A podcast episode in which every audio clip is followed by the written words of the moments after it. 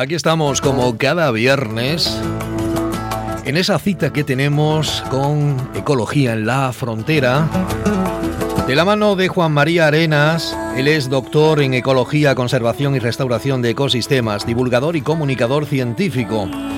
¿Cómo podemos contactar con él? Bueno, pues de, de una forma profesional en su web www.jmarenas.com. El pasado día 5 de este mismo mes de junio celebrábamos el Día Mundial del Medio Ambiente. Alrededor de esta efeméride, en estos días, bueno, pues ha habido como una concienciación más intensa por el tema de no usar tantos plásticos, en fin, de ello hablamos con Juan María Arenas, al que ya saludamos. ¿Qué tal? Buenas tardes. Buenas tardes, Antonio, ¿qué tal? Bueno, eh, por lo menos sirve de algo, ¿no? Estas efemérides una vez al año. Yo creo que sí, yo creo que son muy necesarias estas, estos días. Que, ¿Por qué? Porque se pone el foco sobre un tema, eh, no solo ese día, sino alrededor de ese día siempre hay pues actividades, siempre hay, sobre todo de la gente relacionada ¿no? con, el, con el tema de la conservación y, de la, y del cuidado del planeta que deberíamos de ser todos, pero por desgracia, por desgracia no lo somos, siempre hay actividades, ¿no? Y este año, por ejemplo... Muchas iniciativas. Claro, este año, por ejemplo, una que ha sido, a mí me ha llamado mucho la atención, pues bueno, siempre hay charlas, actividades. Yo, de hecho, el mismo día 5 estuve dando una charla en Endesa, en Sevilla, sobre, eh, sobre eh, temas de plásticos, de la importancia de, de, reducir, más que de reciclar, de reducir el consumo de plásticos. Y, y, por ejemplo, del 3 al 9 de, de junio también había un, una una campaña ¿no? de intentar al, que los ciudadanos intentar eh, usar esa semana para no consumir plásticos.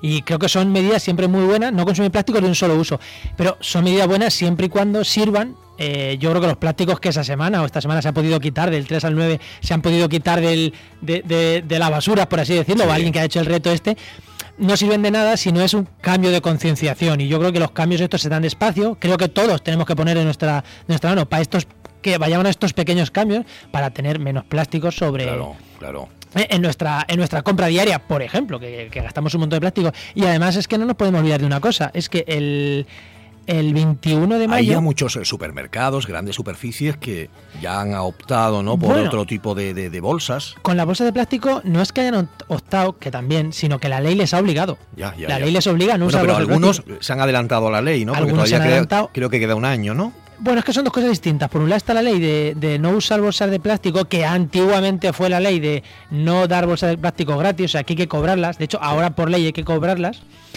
Y eh, eso de todas formas lo veo tonto, porque al final eh, si lo pagas igual, el plástico lo tiras igual. Sí, pero bueno, es una forma también de, es una pequeña forma de, intentar que no, que no se consuma tanto plástico. Pero es que la ley que va a salir ahora, o bueno, que se aprobó en el Parlamento Europeo el 21 de mayo, eh, para mí es mucho más importante, porque dice que en 2021 no podemos usar plásticos de un solo uso, ah. prohibidos.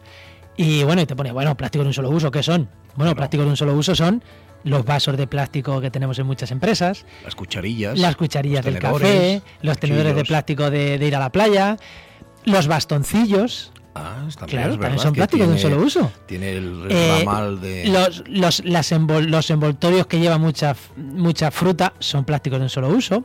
Muchas bolsas son plásticos de un solo uso. Incluso recuerdo algunos papeles de estos de las carnicerías que trae adherido una, una lámina de plástico también. Eso, eso exactamente sobre esos papeles. No sé si afecta o no, pero también serían plásticos de un solo uso. Entonces, o no de sé... recoger las caquitas de los perros. Veremos a ver qué pasa también con eso. Yo que, tengo, que vivimos en un mundo de claro, plástico, es que Parece ser que un plástico de un solo uso son los vasos, que es lo que todo el mundo pensamos, los vasos de plástico, pero nos ponemos a mirar y de, uy, los bastoncillos. Claro, no, hay un montón de cosas en el día a día que te pones a ver y dicen, lo que te dan en muchos, en muchos sitios de comida rápida, te dan tu, tu este de plástico o tu tarrina de plástico para comerte el helado o la cucharilla de comerte el helado de plástico. O los bolígrafos, yo no sé si eso también. Eh, los bolígrafos no lo sé, eso creo que no se consideran de un solo uso porque son más. Entonces, si vemos. Hay Dependiendo de lo que escribas. si a lo mejor quieres escribir mucho, sí que son de un solo uso. Bueno, volvamos a la pluma, que yo usaba pluma en la universidad y, no soy tan, y, tengo 30, 31 años, ¿eh? no soy tan mayor.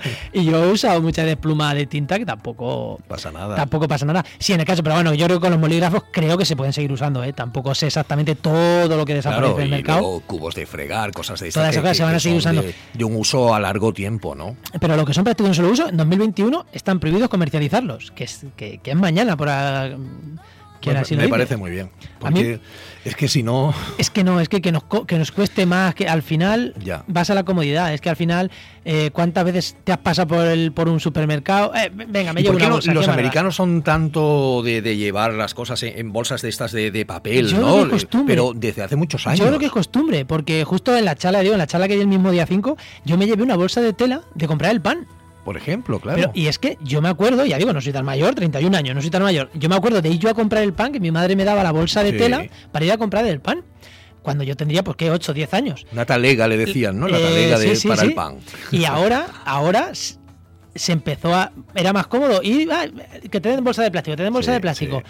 Y, el, y hace. el otro- la última vez que estuve en el pueblo, vi a mi madre otra vez con la bolsa de plástico. Con la bolsa de tela. La misma bolsa de tela. Nuestras madres, nuestras amarilla- abuelas Amarilla ya desgastada del uso. llevaban la cesta o de mimbre o de plástico, pero siempre llevaban la misma Pues- al, pues al ahí, mercado, eh, ¿no? yo- y, yo compraban todos los días y, y pocas bolsitas traían. Se lo echaban todo ahí. Que tampoco están que tampoco tenemos que hacer un cambio radical. Claro, que, que- claro. que- que es que hace, pues, si yo hace 20 años podía ir con mi bolsa y me traía el pan y mi bolsa de tela, ¿por qué no lo puedo hacer ahora, no?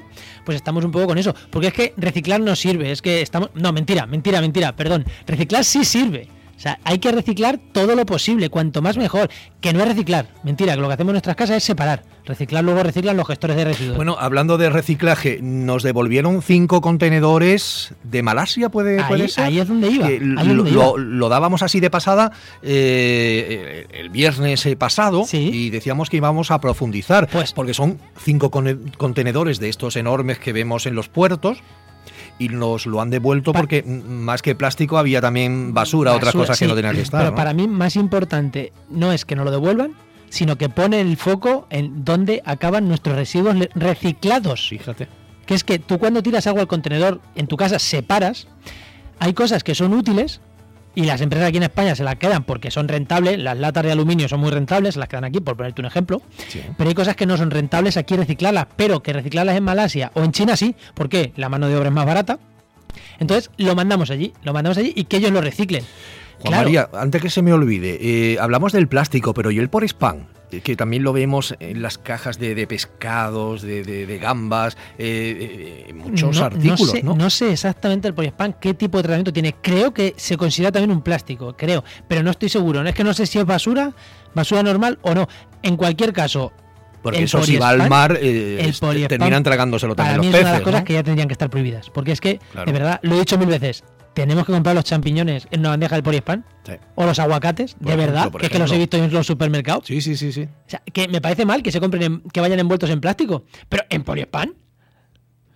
es que me parece un poco aberrante. Yo creo que eso debería estar ya prohibido. Es que es o, o- o lo mismo, o la comida rápida. Muchas veces, antiguamente, en, en grandes superficies estas de comida rápida, Sí, te también lo ponían era en- una- en de- como de poliespan Sí. y ahora es un cartón.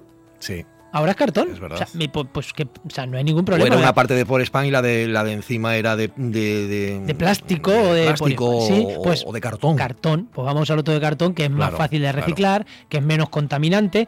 Que sí, Fíjate que los es un cartones problema. de los huevos estos de, de toda la vida, ¿no? De, que luego se hicieron de plásticos también. Y ahora son mitad. Yo los últimos que he comprado son mitad mitad. Lo Sí, de abajo de cartón. pues, Y la tapadera, de pues, cartón. todo de cartón. Ya todo de cartón. sí, sí, o sea que yo creo que se puede reducir mucho. Y lo que decíamos de Malasia, eh, el problema no es, es que, que mucha gente no sabe que gran, gran parte de nuestros residuos terminan en Malasia. Y el problema es que aquí en España podemos tener una legislación muy dura para cómo hay que reciclar, pero cuando eso llega a Malasia, ¿alguien nos asegura que allí tienen la legislación Claro. dura? Pues parece ser que con, con que nos hayan devuelto cinco contenedores, a mí me alegra. Porque es que Claro, quiere decir controles. que, claro, que le dan un buen Pero uso, y- que, y que- el que han visto que no podían Y el resto que se envía, bueno, a China ya, China hace, en 2018 cerró el grifo y dijo, ya tengo los vertederos llenos, no me mandéis nada más. Ya.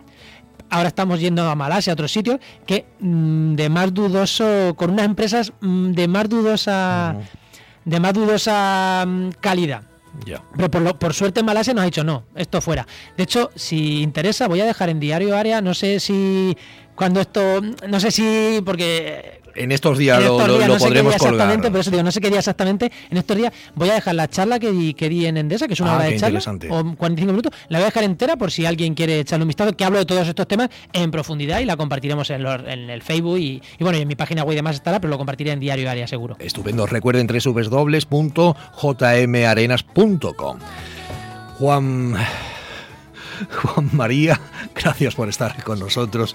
Yo te espero el próximo ya te viernes aquí Antonio. en Ecología en la Frontera. No, ya es que dudaba Juan María o ya te iba a poner otro nombre, me lo pienso. gracias. Hasta luego.